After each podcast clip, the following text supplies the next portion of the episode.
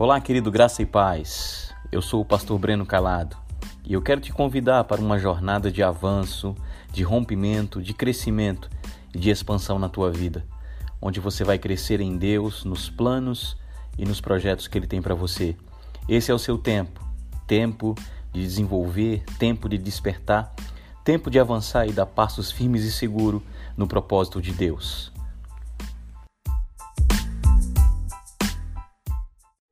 Olá, queridos, graça e paz. Estamos dando continuidade à mensagem Unidade, parte 2. Seja ricamente abençoado com as instruções que Deus tem trazido ao meu coração nesse tempo de ministério, nesse tempo de maturação da parte de Deus. E você que faz parte desse primeiro grupo, do ciclo íntimo da visão, é importante que você seja um agregador da visão. É importante que você transmita aos líderes de departamento, transmita aos líderes que estão nos grupos de comunhão, caso sua igreja tenha, que, que você transmita essa visão aos membros da igreja. Você precisa propagar aquilo que Deus está dizendo como linguagem para a sua igreja. Tome para si a visão, mesmo não sendo sua. Olha, querido, eu estou debaixo de uma visão que não é minha, mas eu faço como se fosse minha, porque ela é de Deus. Então seja um líder que reflete a visão para os seus companheiros de equipe. Pastores auxiliares e auxiliares ande em unidade. Ande em unidade, porque quando nós andamos em unidade, estamos promovendo uns aos outros. Porque nós não estamos promovendo o nosso reino particular, mas o reino de Deus. Gosto muito de uma frase que John Maxwell ele fala sobre a questão de equipes. Ele diz: um é um número muito pequeno para se alcançar uma grandeza. Então guarda bem essa frase.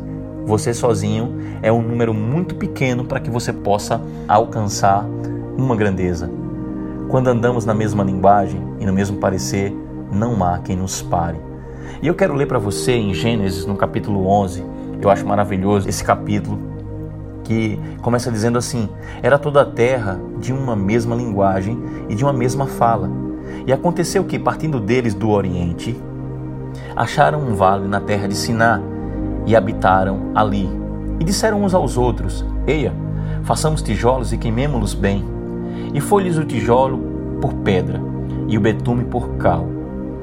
E disseram: Eia, edifiquemos nós uma cidade e uma torre cujo cume toque nos céus, e façamos um nome para que não sejamos espalhados sobre toda a face da terra.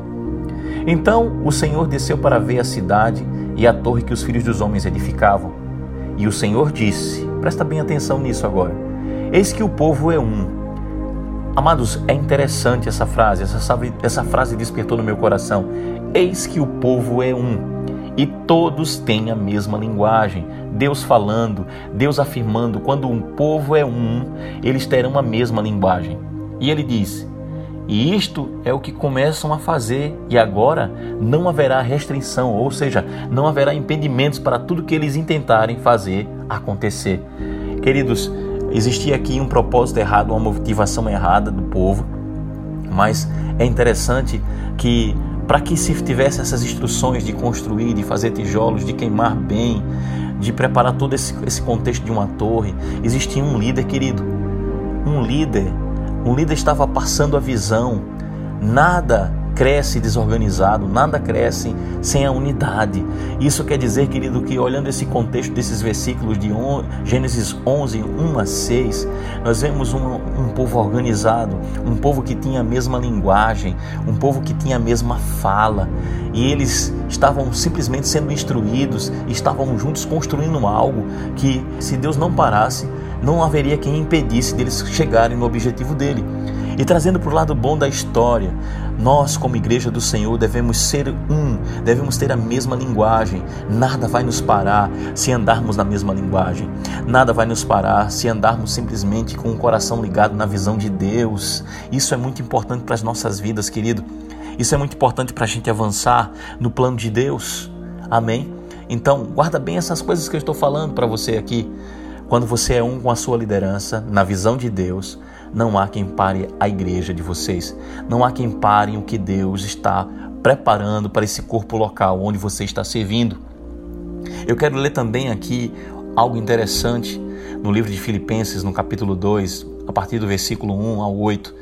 A Bíblia diz assim: Portanto, se há algum conforto em Cristo, se há alguma consolação de amor, se há alguma comunhão no Espírito, se há alguns entranháveis afetos e compaixões, completai o meu gozo, para que sintais o mesmo, tendo o mesmo amor. Primeiro ponto.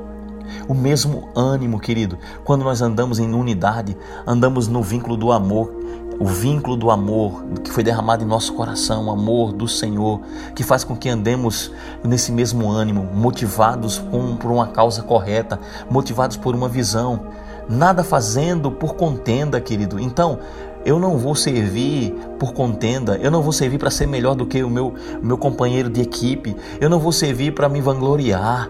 Ele diz, ou por vanglória, mas nós devemos simplesmente fazer tudo por humildade cada um considere uns aos outros superior a si mesmo. Quem anda em unidade, quem tem a motivação certa no coração, vai considerar os outros superiores a si mesmo. Quando você promove o seu irmão, meu querido, você está promovendo a sua vida, você está promovendo o seu chamado, você está promovendo a sua igreja. E Paulo está falando aqui de valores do reino de Deus. E ele continuando diz assim: Não atente cada um para o que é propriamente seu, mas cada qual também para o que é dos outros. Então, quando você celebra a vida do seu irmão, celebra o chamado, celebra os dons na vida dele, você está promovendo o reino. De sorte que haja em vós o mesmo sentimento que houve também em Cristo Jesus. Que sentimento é esse? Que sendo em forma de Deus, não teve usurpação ser igual a Deus. Então nós precisamos copiar a liderança de Jesus, a liderança servidora. Nós devemos servir como Jesus serviu. O maior no reino de Deus seja aquele que sirva. Então nós estamos simplesmente colocados numa estrutura de liderança, em cargo de liderança, não cargo pelo cargo, não um título pelo título. Nós estamos no cargo de liderança simplesmente para servir. Nós estamos para estender a mão para as pessoas, desenvolver novos líderes, frutificar, transformar, transbordar o reino de Deus com vidas, querido. E ele diz que, sendo em forma de Deus, não teve por usurpação o ser igual a Deus mas esvaziou-se a si mesmo. Então eu quero deixar essa palavra para você muito forte no teu coração. Esvazie de si mesmo. Deixe que a graça de Cristo, deixe que a graça do Senhor possa te conduzir nas habilidades, nos dons que Ele já te deu, para que você possa operar no seu chamado, onde você está, promovendo o reino de Deus. Ele continua, tomando a forma de servo, fazendo-lhe semelhante aos homens, e achado na forma de homem, humilhou-se a si mesmo, sendo obediente de morte até a morte de cruz. Então, queridos, no reino de Deus não cabe o individualismo. No reino de Deus simplesmente não cabe um como equipe. Devemos eliminar tudo do nosso meio como equipe ministerial, toda individualidade, toda competição, toda comparação, querido, todas as contendas. Então, presta bem atenção naquilo que eu vou trazer para você agora. Elimina individualidade, porque nós não podemos correr sozinhos, nós precisamos uns dos outros. Por isso que existem os cinco dons ministeriais, por isso que existe o Ministério de Socorros para dar esse suporte. Elimina toda a competição. Quando você compete com o seu irmão, você está degladiando uma, uma situação, isso vai gerar contendas. Isso vai gerar situações onde os trabalhos não vão andar, onde as coisas não vão acontecer, onde a oração não vai rasgar os céus, onde a oração não vai tocar aquilo que Deus tem como premissa para a tua obra, para a tua igreja comparação. Quando você se compara, meu querido, quando você simplesmente está competindo, você vai se comparar. Isso mostra insegurança, isso mostra um coração totalmente contrário à visão de Deus. E entenda que a divisão sempre vai trazer contendas. Então, onde você está servindo, sirva com amor. Onde você foi colocado, faça tudo como Cristo fez. Seja um líder servidor, seja um líder agregador da visão, transborde na visão, toque a vida das pessoas, torne o ambiente, a atmosfera da sua igreja mais leve, mais poderosa. E tenha certeza quando o seu pastor presidente trouxer todas as nuances da visão, abrace como se fosse sua, mesmo você não concordando, mas quando o seu coração tem a motivação certa, você vai avançar e vai romper eu sou o pastor Breno Calado, eu amo a tua vida e espero que essa série de mensagens que nós estamos iniciando seja um fator determinante para o crescimento, para o avanço do teu chamado e do teu ministério.